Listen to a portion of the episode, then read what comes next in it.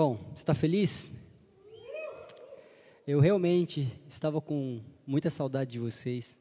É muito bom estar aqui de volta e é muito bom estar aqui também pregando. É, hoje eu quero ressaltar aqui a, a presença da, dos meus papais. Vocês já ouviram várias vezes várias ilustrações é, e parábolas que eu sempre faço com a minha família, com meu pai minha mãe. E hoje está aqui meu papai, pastor Laércio, e minha mamãe, está tá sorrindo para cá. É a cara dela, só a cara dela, né? E fico muito feliz que eles estão aqui. Eles são de São Paulo, mas estão pastoreando no Maranhão. Então está bem longe de casa. Sejam bem-vindos, amo vocês. Bom, eu queria queria que Deixa sua Bíblia aí que a gente vai ler bastante.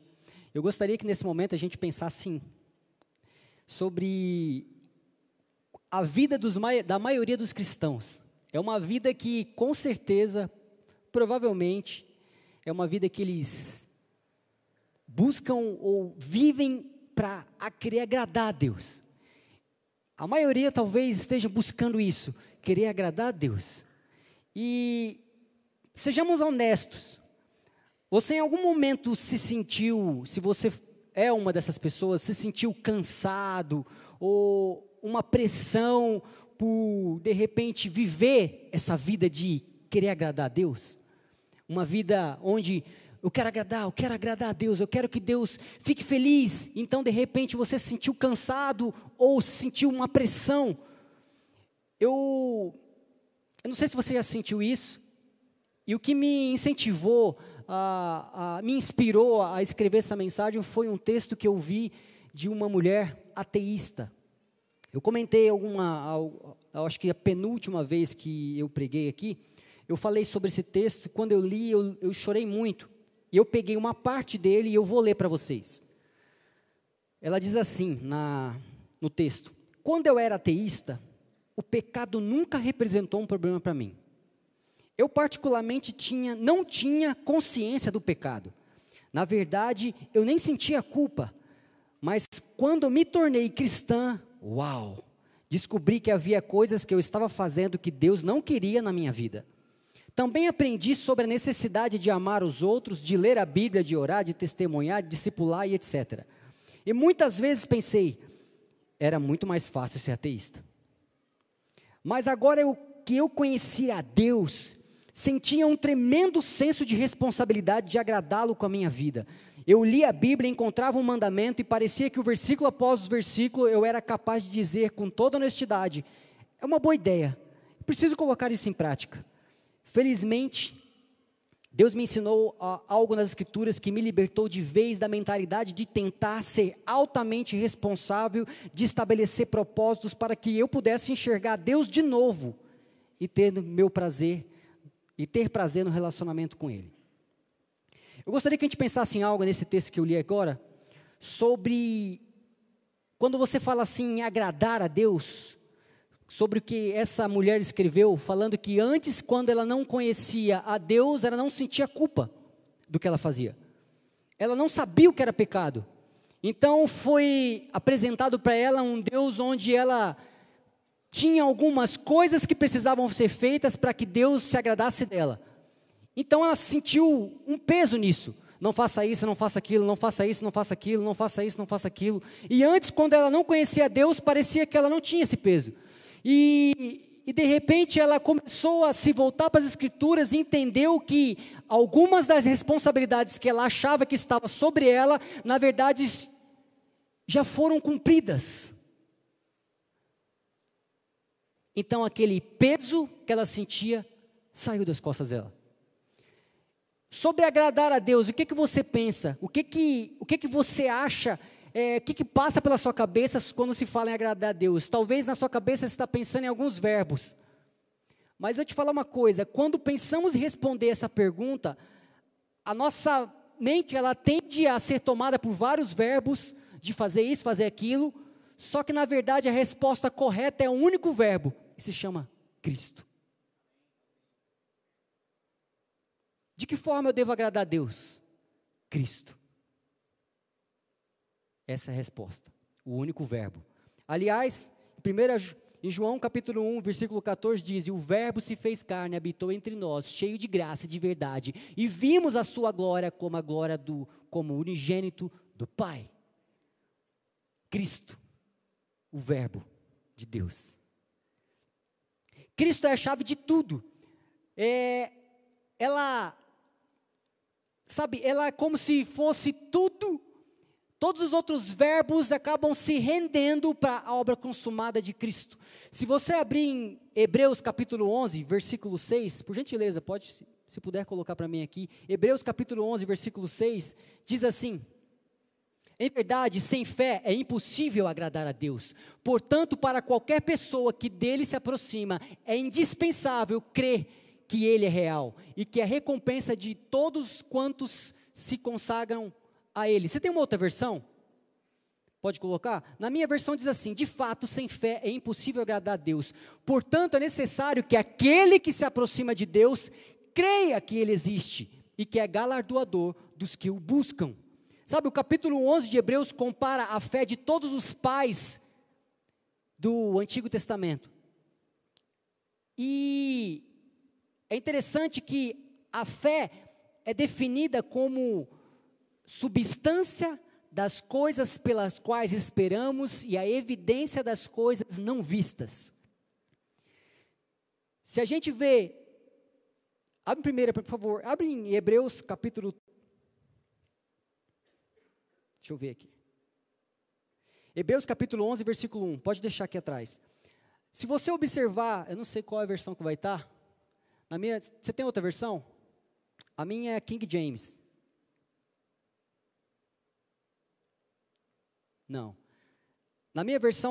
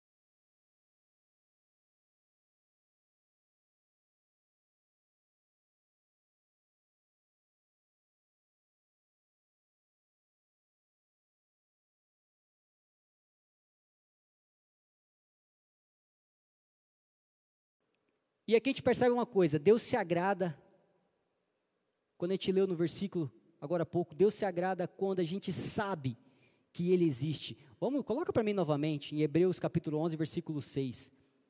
Deus, Ele se agrada. Portanto, para qualquer pessoa que dele se aproxime, é indispensável crer que Ele é real. Deus se agrada quando nós sabemos que Ele existe. Deus, e sabemos que Ele é galardoador, ou seja, que a ação está completamente nele, toda ação está completamente nele. Nisso eu, eu escrevi uma frase que fala assim: mais do que nós fazermos algo por Ele, O prazer de Deus está em sabermos que, sabermos que Ele nos ama e já fez tudo por nós. Sabe, eu, eu não, eu e a Gi, nós somos, como eu disse, recém-casados e eu não faço algo para Gi é, esperando. A minha satisfação não está que ela faça algo de volta para mim. Como, olha, eu vou fazer isso para você, eu vou fazer para você o almoço hoje, mas você faz a janta para mim, tá? Ou amanhã você faz o almoço para mim. Eu não faço algo, meu prazer não está em fazer algo para ela, para que ela me retribua isso. Mas o meu prazer é, independentemente do que eu faça para ela, para que ela realmente se sinta amada. Quando ela se sente amada, ali está meu prazer. Quando eu faço algo para ela e ela me devolve com um sorriso, de sentindo que, se sentindo amada, é ali que está meu prazer. Meu prazer não está numa, num fundamento onde eu faço por você para depois você fazer isso por mim. Percebe que existe uma diferença nisso? A nossa fé agrada a Deus porque é o único meio através do qual podemos acessar tudo que Deus, que Ele já conquistou por nós por meio da Sua graça.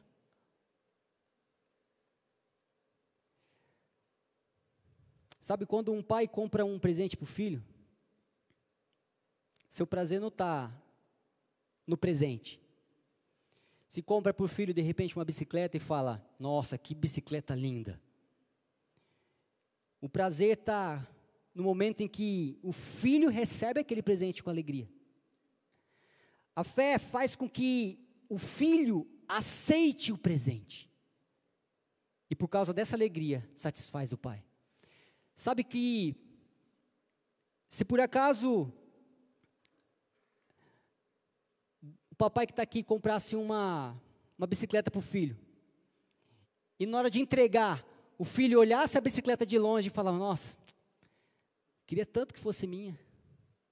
E do outro lado, o pai, vem buscar, filho. Nossa, mas queria tanto que essa bicicleta fosse minha. Sabe de uma coisa? A fé é o ir pegar a bicicleta que já é sua, que talvez que você sabe que talvez não fez nada para que merecesse ela, mas o amor do pai fez com que comprasse aquela bicicleta e falava: Filho, vem receber. E por meio da fé, o filho fala: Pai, você me ama tanto que eu sei que essa bicicleta é minha.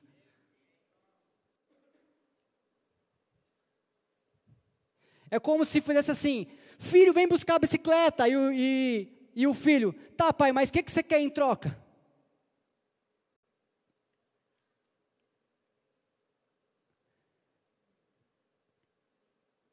Eu não sei. Eu gosto muito, como falei para vocês, eu sempre, eu sempre gostei muito de fazer isso. Eu uso muitas parábolas usando as coisas do meu dia a dia, principalmente com a minha família, os meus pais. Mas a minha vida inteira eu passei ganhando presentes do meu pai, da minha mãe. E às vezes, e muitas vezes eu nem merecia. Mas como o amor deles era incondicional, eu sabia que quando, se de repente eu tivesse feito com alguma coisa que talvez não agradasse tanto, ainda assim, no meu aniversário ou em algumas datas que a gente, nós tínhamos comemorativas, meu presente estava garantido. Não mudava, porque eles me amam. Se o amor do meu pai terreno, da minha mãe terrena é assim, imagine o amor do Pai celestial. Imagine, você que é pai, que é mãe, amando o filho de vocês, cada um. Vocês acham que, para que os filhos de vocês usufruíssem de coisas que vocês têm, ele precisaria merecer?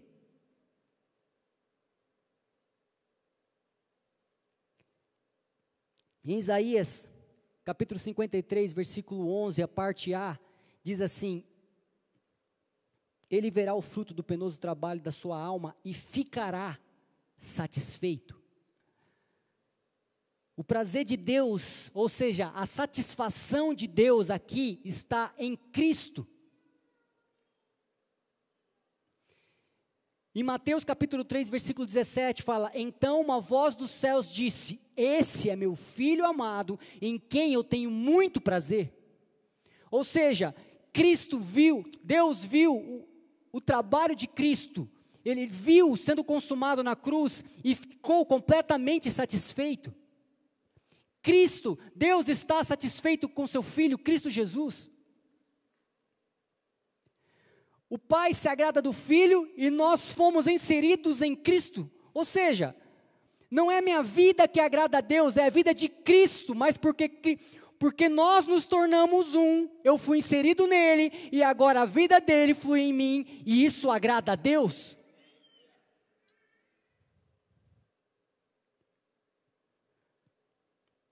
Em João capítulo 8, versículo 29 diz: E aquele que me enviou está comigo, não me deixou só, porque eu faço sempre o que lhe agrada. Podemos ver aqui que a nossa fé está totalmente ligada no que Cristo fez, não no meu desempenho. Sabe, igreja? Deus não exige de mim ou de você que a gente fica provando a nossa capacidade para Ele. Me prova que você é bom. A questão é que às vezes estamos tentando agradar a Deus com tudo que a gente quer fazer. A gente quer agradar a Deus com tudo, com todas as forças, com tudo que a gente pode fazer. Então, um dia nós conseguimos, mas no outro não. Uma vida aqui onde o que eu quero fazer, eu não faço.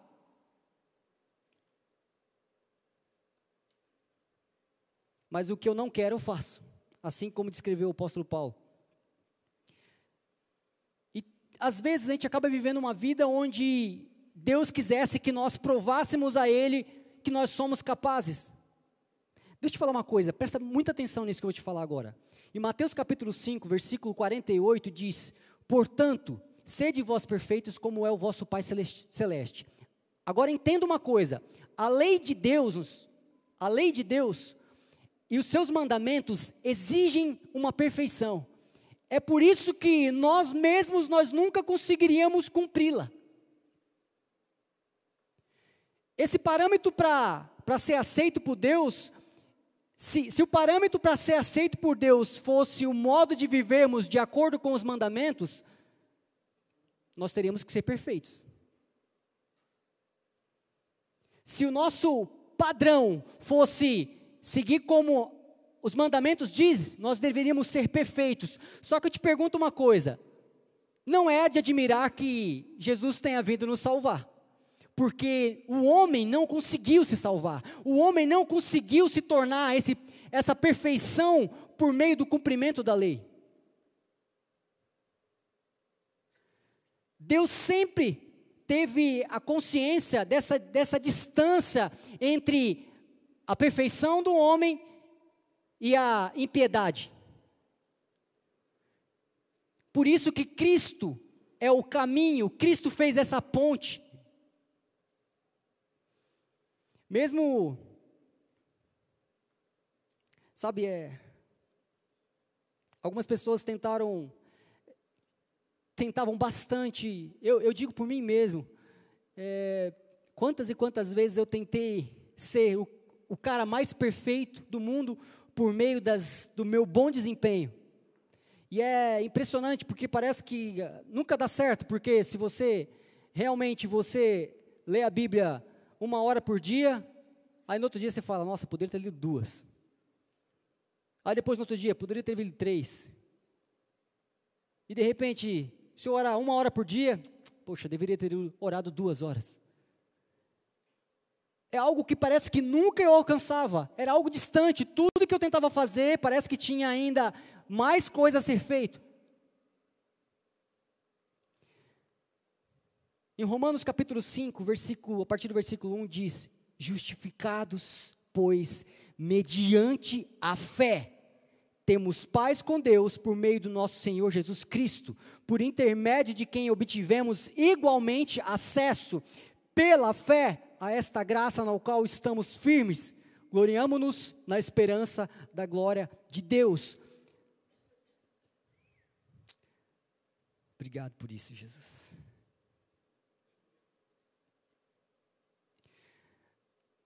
Enquanto eu estava escrevendo essa mensagem hoje e, e agir, sempre quando eu vou escrever as mensagens, é, é uma escritora, e sempre quando eu vou escrever as mensagens, eu peço às vezes para ela redigir alguma coisa ou outra, e sempre a gente escrevia algumas coisas juntos.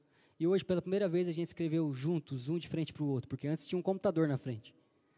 E enquanto nós estávamos escrevendo, eu, eu falei, ela falou uma frase que achei demais. Que diz assim, acho que é voltar, vou. Voltaire que escreveu, né? Diz assim: Deus fez o homem à sua imagem e semelhança, e o homem retribuiu a gentileza. Vou repetir. Deus fez o homem à sua imagem e semelhança, e o homem retribuiu a gentileza. Sabe, nós podemos olhar para as, as tendências dos nossos sentimentos humanos, a gente pode olhar, quer dizer, nós não podemos olhar para as tendências dos nossos sentimentos humanos e atribuir isso a Deus. Nós devemos orar, olhar para o coração de Deus e crer que Ele atribuiu o coração dele a nós.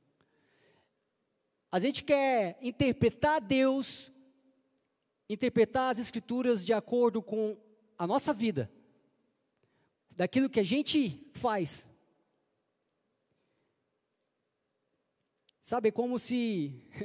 É muito engraçado isso, que quando nós estávamos é, um, um pouco antes de nos casarmos, a gente começou a receber alguns presentes de casamento, e a gente começou a receber tanto presente que chegava um ponto assim que passava pelo nosso coração, falava assim: nossa, nós estamos recebendo presente de tanta gente que eu acho que nós temos que agora retribuir de volta. O sentimento humano é, é difícil às vezes aceitar tanta coisa e você não dá nada, mas espera aí, você está me dando tudo isso, ou isso que é caro, ou aquilo que é maravilhoso, então espera aí, eu preciso fazer algo para compensar. Não tem esse sentimento às vezes? Quando alguém é muito generoso com você, às vezes não passa no, no teu coração um desejo de falar, peraí, nossa, é como se olhasse para a pessoa e falasse, nossa, agora eu estou em dívida com essa pessoa, olha o que ela fez por mim. A tendência do homem é querer retribuir. Se você recebe algo, então eu preciso dar algo. Tanto que às vezes, não sei se isso aconteceu com você, de você dar algo para a pessoa e a pessoa, muito obrigado, e vira as costas e sai, você fala, nossa, foi ingrata. Você queria que a pessoa pelo menos fizesse, nossa, muito obrigado, é maravilhoso, isso é lindo, nossa, e de repente falasse mais. Se a pessoa falar para você assim, muito obrigado, isso aí, aí você fala, poxa. Não tem esse sentimento humano? Ou é só comigo? O homem quer retribuir, então ele atribui isso a Deus. Deus, você me deu tanto, você cedeu, você deu seu único filho. O que, é que eu preciso fazer em troca?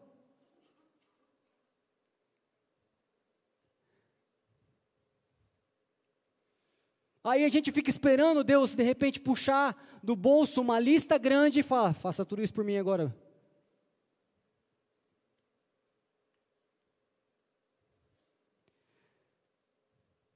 Eu te falar uma coisa, grava isso. Nós precisamos evitar cair na armadilha de sentir que é, é nossa responsabilidade agora satisfazer toda como é que eu vou dizer? Como se Deus esperasse, uma, tivesse uma grande expectativa de, de agora, ah, filho, agora que você está salvo, vamos ver o que você vai fazer. Então a gente cria é, algo que fique, eu preciso retribuir o amor de Deus. Só que eu vou te falar que toda a ação veio do nosso relacionamento com Deus, partiu dele. Em Efésios capítulo 1, versículo 4, diz: você pode olhar depois, mas Deus que escolheu você antes da fundação do mundo e chamou para ser dele. Em João capítulo 3, versículo 16, fala que Deus morreu pelos nossos pecados. Em Romanos capítulo 5, versículo 8, Deus Perdão, João 3,16, Deus veio ao mundo por você. E em Romanos capítulo 8, versículo, versículo, capítulo 5, versículo 8, Deus morreu pelos nossos pecados. Em Efésios, capítulo 1, versículo 13, Deus se certificou de, de que alguém explicaria todo o evangelho para cada um de nós. Em Apocalipse 3, 20, Deus se ofereceu para entrar na minha vida na sua vida. Em Apocalipse 3:20 ainda, Deus colocou você um desejo de conhecê-lo. E aí, sabe o que nós fizemos? Olhamos para tudo isso, olhamos para esse grande amor e falamos: sim, eu creio. Essa é a resposta. Em, em 1 João capítulo 3, versículo 1, Deus entrou na nossa vida e declarou que você agora está justificado e perdoado e chamou nós de filhos. Em Colossenses capítulo 1, versículo 13 e 14, em Efésios 1, versículo, capítulo 1, versículo 4, e João capítulo 1, versículo 12. São todas referências.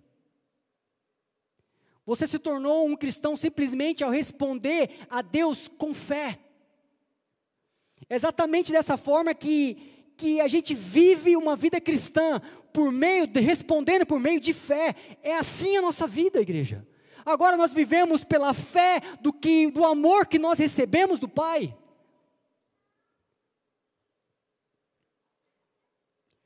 Aí você deve estar pensando assim: nossa, isso é muito simples. Tá, isso é muito simples, Tiago. Então qual é o problema disso?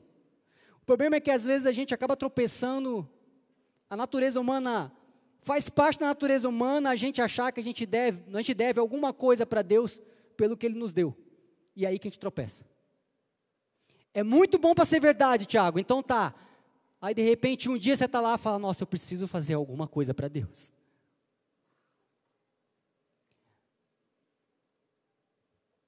Sabe?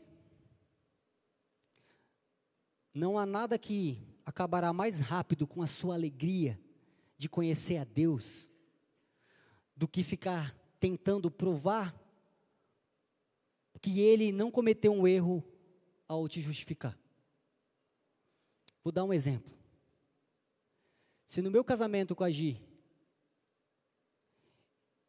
eu passasse a minha vida toda tentando provar para ela que no dia que ela disse sim para mim, ela não errou, um dia eu ia me cansar.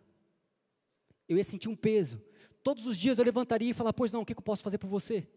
Pois não, de que maneira eu posso te agradar? E todos os dias eu tentaria agradar ela de todas as formas. E não é isso que Deus quer. Deus quer simplesmente que por meio da minha fé no que Cristo fez, eu me relacione com Ele. Igreja, eu não estou falando que nós não devemos fazer nada. Não é isso. Eu estou falando é que ao invés de eu fazer com as minhas próprias forças, com meu esforço, eu, por meio da fé, crendo no que Cristo fez, eu me relaciono com Deus. É natural que tudo que eu faça ali seja o que Cristo fez na terra.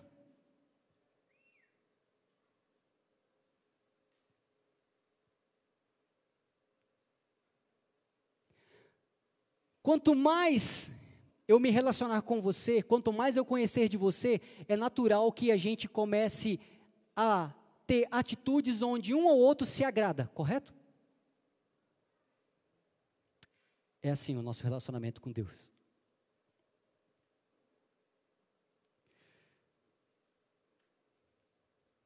Sabe, Deus, nesse momento que, que eu estava fazendo quando eu estava escrevendo os votos do casamento, e uma das coisas que eu pensei, eu não coloquei, mas eu pensei, é que se eu tivesse falado para Gi que eu aceitava casar com ela, mediante ao que ela pudesse fazer por mim, talvez um dia, se ela deixasse de fazer algumas coisas, eu ia falar: ah, acho que a gente não pode mais ficar casados.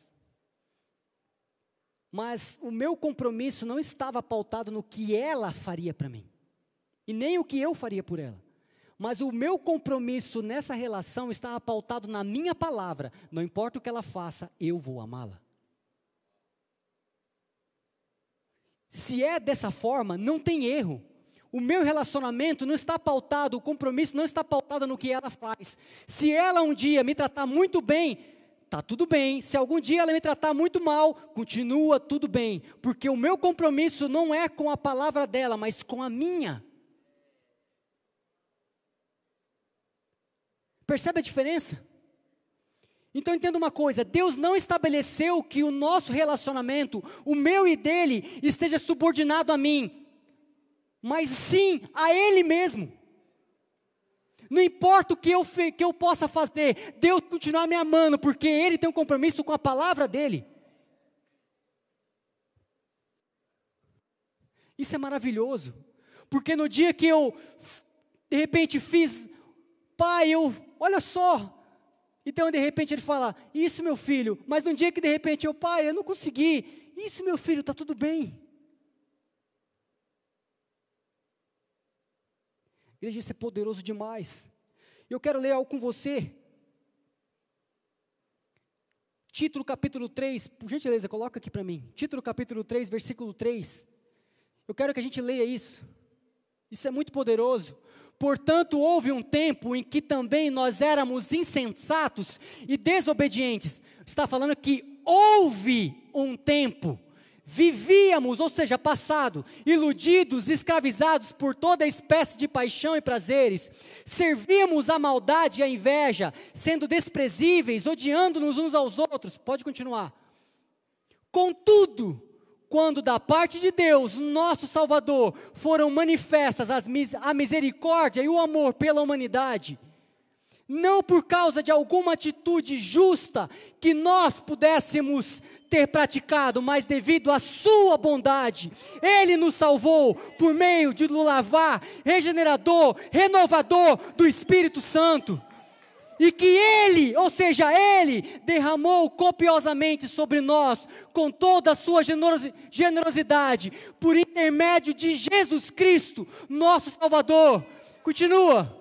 E Ele assim procedeu para que justificados, justificados mediante a sua graça, não o que eu fiz, não o que você fez, nos transformássemos em seus herdeiros, tendo a esperança de vida eterna. Continua. E esta, pois, uma palavra totalmente digna de crédito e que a proclameis categoricamente, a fim de que aqueles que creem em Deus e se empenham na prática de boas obras, tais ações são excelentes e de grande proveito para quem? Não para Deus. Continua. Evita, no entanto, todo tipo de questões tolas, genealogias, discórdias, discussões inúteis a respeito do quê? Não vamos discutir sobre a lei, igreja.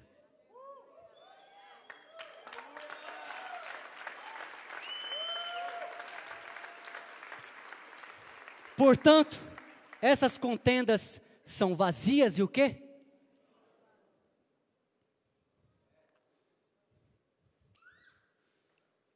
Muito bem. Agora que nós somos cristãos, aí eu te pergunto, agora que você se tornou um com Cristo, todas essas, tudo que nós demos aqui, mudou? Mudou? Não.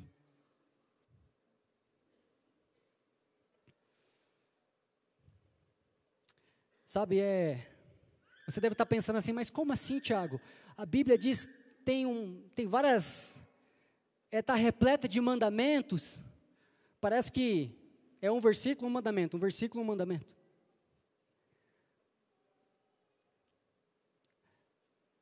Na verdade, a Bíblia fala que nós não tínhamos, lembra, lembra da, da história da ateísta? Ela não conhecia o pecado, então tinha uma vida que não, não sabia o que, que era pecado. Então, quando conheceu a lei, ela passou a entender o que é pecado.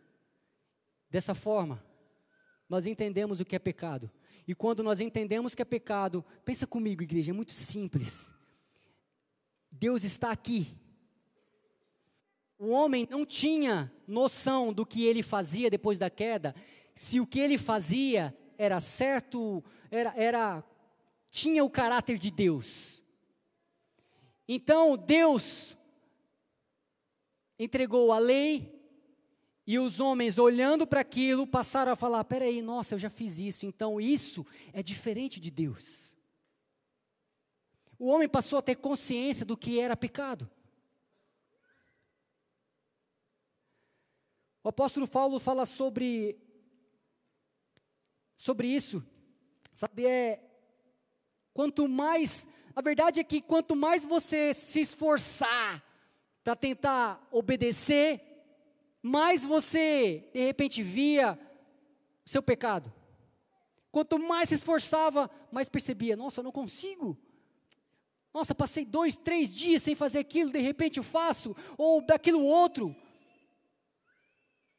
Então o homem percebeu que precisava de um Salvador, que com as suas próprias forças não conseguiria resolver isso. Essa foi a frustração que Paulo falou. Sabe de uma coisa? Lê para mim, abre em Romanos capítulo 7, versículo 7. Portanto, o que concluiremos? A lei é pecado? De forma alguma, de fato.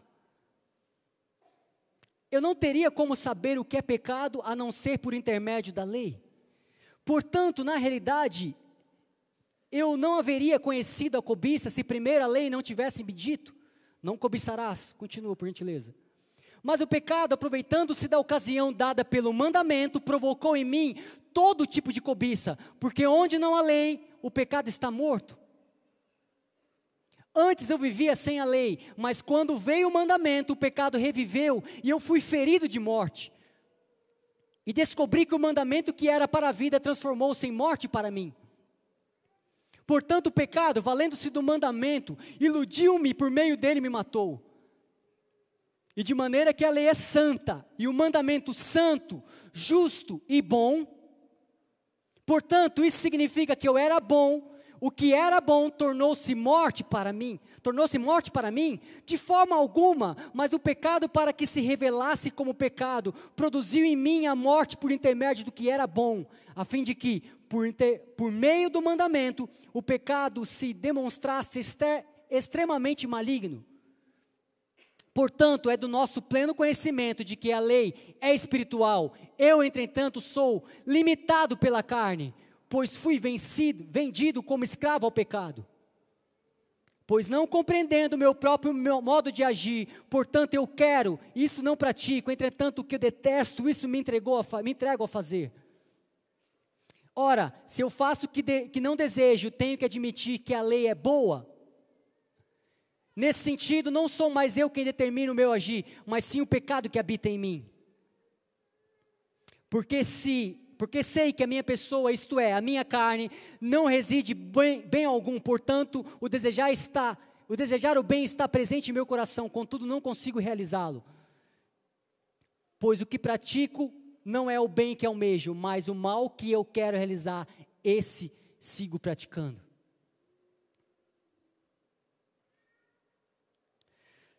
Sabe?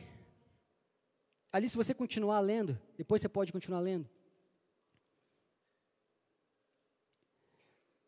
fala sobre a lei, ou seja, o que eles tentavam fazer, o que nós tentávamos fazer antes de, de, de ter a nossa fé depositada em Cristo e na sua graça salvadora. E o homem tentava por meio da lei, tentava, tentava, tentava mudar suas atitudes e tentava, tentava, se, tentava de alguma forma se tornar justo, mas não conseguia. Então Cristo Jesus veio e o que nós precisamos fazer é ter fé do que o que Cristo fez foi suficiente para mudar a minha vida e a sua. Agora quero que a gente entenda uma coisa: nós não amadurecemos e nos tornamos independentes de Deus, ou seja, agora que eu me tornei um com Ele, eu estou maduro o suficiente e eu não preciso de Deus. Não é assim, igreja. Pelo contrário, nós alcançamos a maturidade apenas quando nós permanecemos dependentes de Deus. Significa que a minha fé em Cristo Jesus me torna um com Ele. Eu sou completamente dependente dEle. E à medida que eu sou dependente dEle em tudo, eu me torno completamente maduro.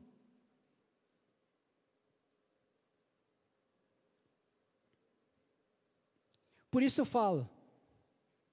Depois que nós conhecemos a graça, nós não, nós não gritamos, nós tivemos um grito de independência. Pelo contrário, nós temos nosso grito de dependência. Depois que nós conhecemos a graça, nós não falamos assim, ah, quer dizer que agora eu posso tudo. Pelo contrário, eu, quando eu digo que eu posso tudo, eu falo, eu posso tudo sim, naquele que me fortalece, não no que eu faço. Eu não falo assim, ah, agora eu sou livre, eu faço o que eu quero. Eu falo assim, ah, agora eu sou livre e eu só faço o que eu vejo o Pai fazer.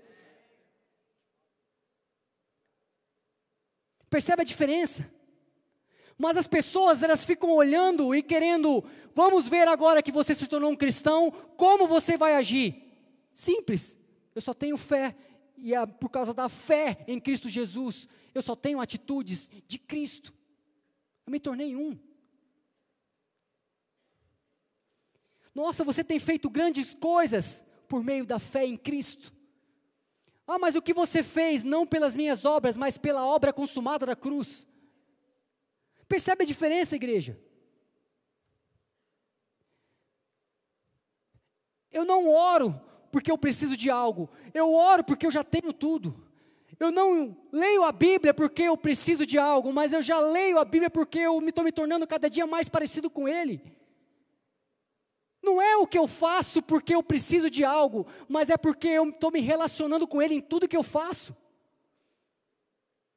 Desde um jogar bola e ter comunhão com meus irmãos, ou de repente estar na minha casa, lendo, orando, ou fazendo qualquer coisa que de repente você considere como se fosse algo que precisa ser feito. E eu te falo uma coisa: não existem mais coisas espirituais, mas agora somos nós que somos espirituais. Tudo que eu faço, tudo, absolutamente tudo, então não existe algo que eu tenha que fazer que é mais espiritual do que o outro, mas a minha vida inteira é.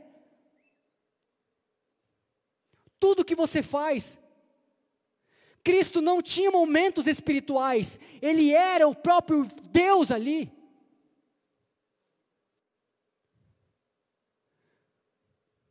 Percebe a diferença? Se nós acharmos que alguma coisa é mais espiritual do que a outra, você pode ter certeza que um dia você veste uma roupa de espiritual e no outro dia não. Mas não existe isso. No momento em que nós conhecemos a Cristo e nós tivemos fé e por meio da fé conhecemos ali a graça de Deus, houve um botão que foi ligado na minha vida e na sua, que agora nós somos um com Cristo. E esse botão nunca mais liga. Paulo diz em Gálatas capítulo 2, versículo 16: Sabendo, contudo, que o homem não é justificado por obras da lei, e sim mediante a fé em Cristo Jesus, também temos crido em Cristo Jesus, para que fôssemos justificados pela fé em Cristo, e não por obras da lei, pois por obras da lei ninguém será justificado.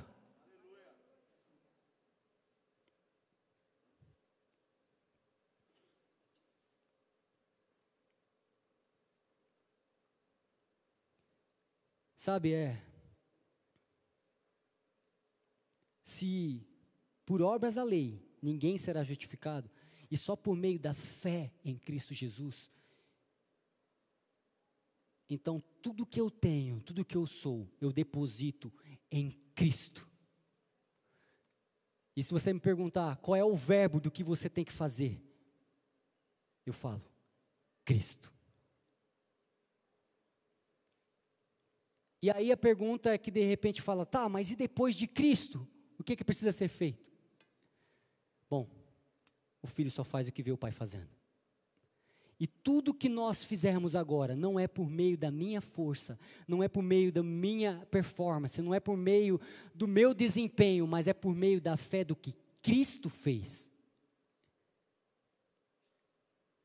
Por meio do que Cristo fez. Sabe, é, nesses últimos meses nós vivemos coisas incríveis. Eu e a Gi, nós vivemos coisas incríveis. Incríveis acontecendo. Nós poderíamos ficar aqui alguns bons minutos falando para vocês tantas coisas do que nós vivemos. E todo o tempo, a única coisa quando a gente sentia que precisava acontecer algo, a única coisa que a gente falava era: Obrigado, Jesus. Obrigado, Jesus. Em nenhum momento nós pedimos, nós agradecemos. Obrigado, Jesus. Crendo que a obra de Cristo naquela cruz faz com que nós tivéssemos tudo. A todo instante nós íamos, nós íamos ter algum momento a gente falava: Obrigado, Jesus, você é maravilhoso. Obrigado, Jesus, porque nada me falta, porque você não me falta, Jesus. Obrigado, Jesus, porque você é a provisão, onde você está, tudo aprove ali. Obrigado, Jesus, e nós só tínhamos motivos para agradecer. E nós vimos a nossa casa sendo construída aos poucos, levantada aos poucos, simplesmente falando obrigado, Jesus. Agora eu te falo, não foi nosso desempenho, igreja. Não foi. Mas foi a certeza, a fé de que o que eu não estava vendo já existia ali. Por meio de Cristo.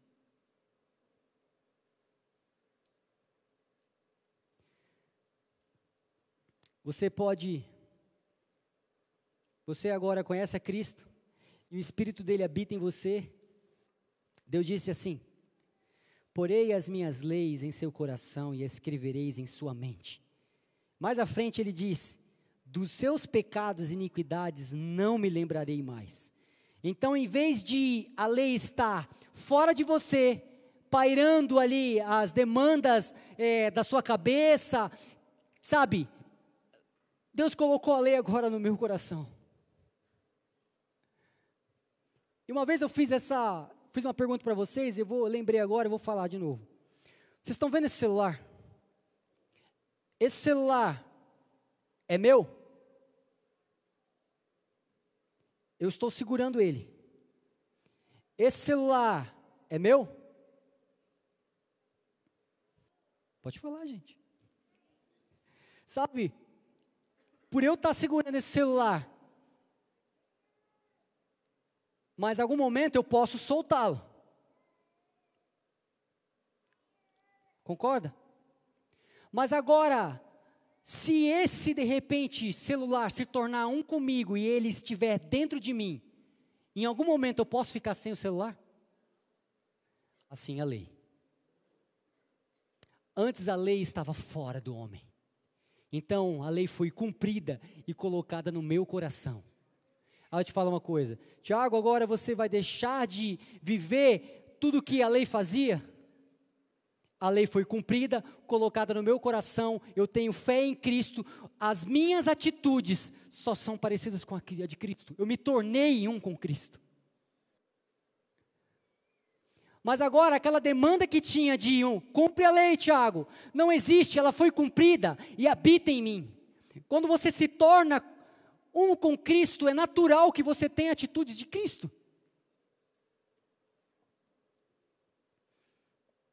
Sabe, em Efésios capítulo 2, versículo 8 diz: Porque pela graça sois salvos mediante a fé. Isso não vem de vós, é dom de Deus, não de obras, para que, nem se, para que ninguém se gloria pois somos feitura deles, criados em Cristo Jesus para boas obras, aos quais de antemão, antemão, preparou para que andássemos nela. Ou seja, criadas, diz aqui, pois somos feituras dele, criados em Jesus para as boas obras, a quais de antemão preparou para que andássemos nela. Ou seja, as boas obras que fluem de mim, foi preparada de antemão.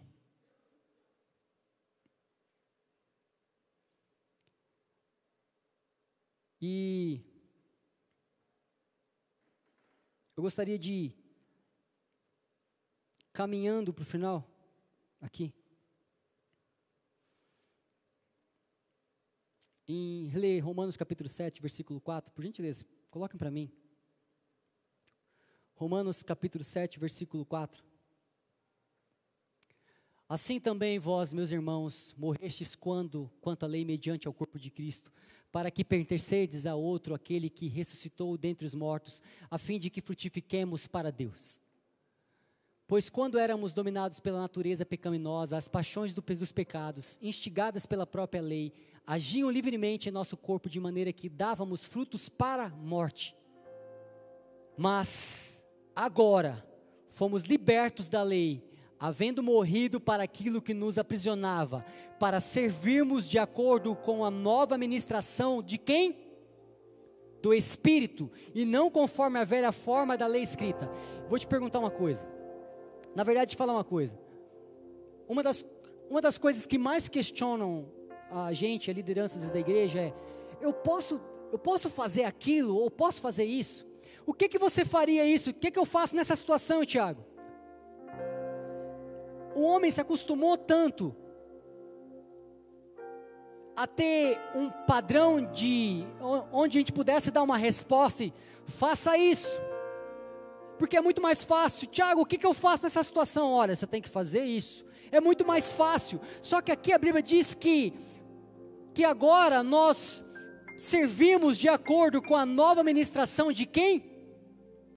Do Espírito. Ou seja, igreja, por que, que eu deveria responder a vocês se nós temos o mesmo Espírito que tem me ensinado a andar de retidão? E você também?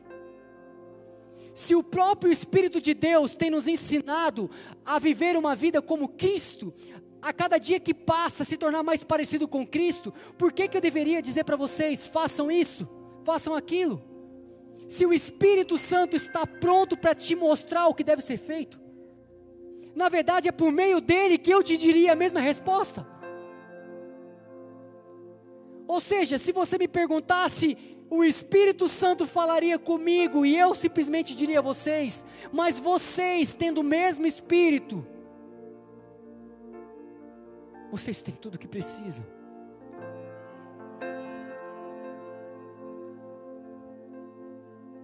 Continua, por favor.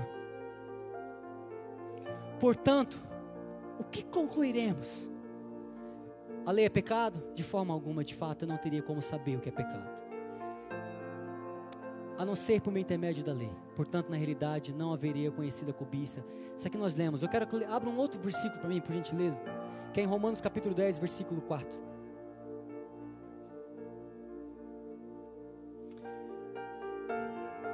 É o 10, 4, por gentileza. Por, porque o fim da lei é Cristo, para a justificação de todo o que. E em Romanos 4, capítulo 4, versículo 5. Todavia, o que não trabalha, mas o que crê em Deus, que justifica o ímpio, sua fé lhe é acreditada como? Sabe o que, que a grande questão é? Mas e para a gente?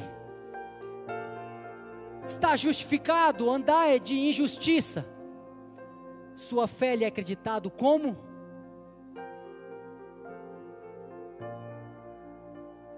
Igreja, para mim poder casar, eu, poderia, eu teria que talvez trabalhar muito para conseguir muita coisa.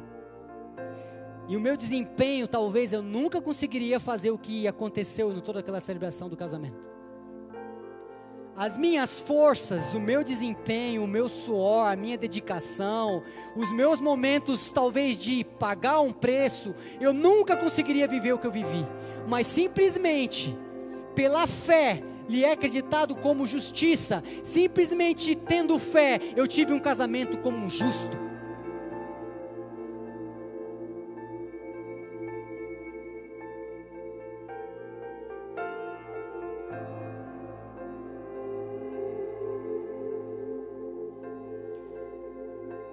Que essa mensagem seja um convite para que a gente possa descansar nele, depender só dele.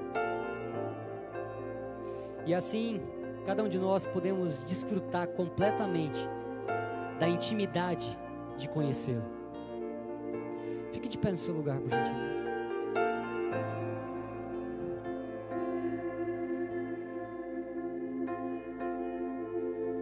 Sabe, enquanto a gente se preparava ali para o para o casamento e na hora dos votos, eu olhando para Gi, nos, numa parte dos meus votos eu falei assim: Amor, eu não não tem nada que eu pudesse fazer para acrescentar na tua vida do que Cristo e sua obra consumada já não tenha feito. Igreja, eu não posso fazer nada na vida dela que pudesse acrescentar o que Cristo já fez por ela. Eu não poderia, não posso dar nada para ela do que ela já não tem em Cristo Jesus. Aí você pode me perguntar, mas então por que você casou, Tiago? simplesmente para lembrar ela todos os dias o quanto ela é amada por Deus.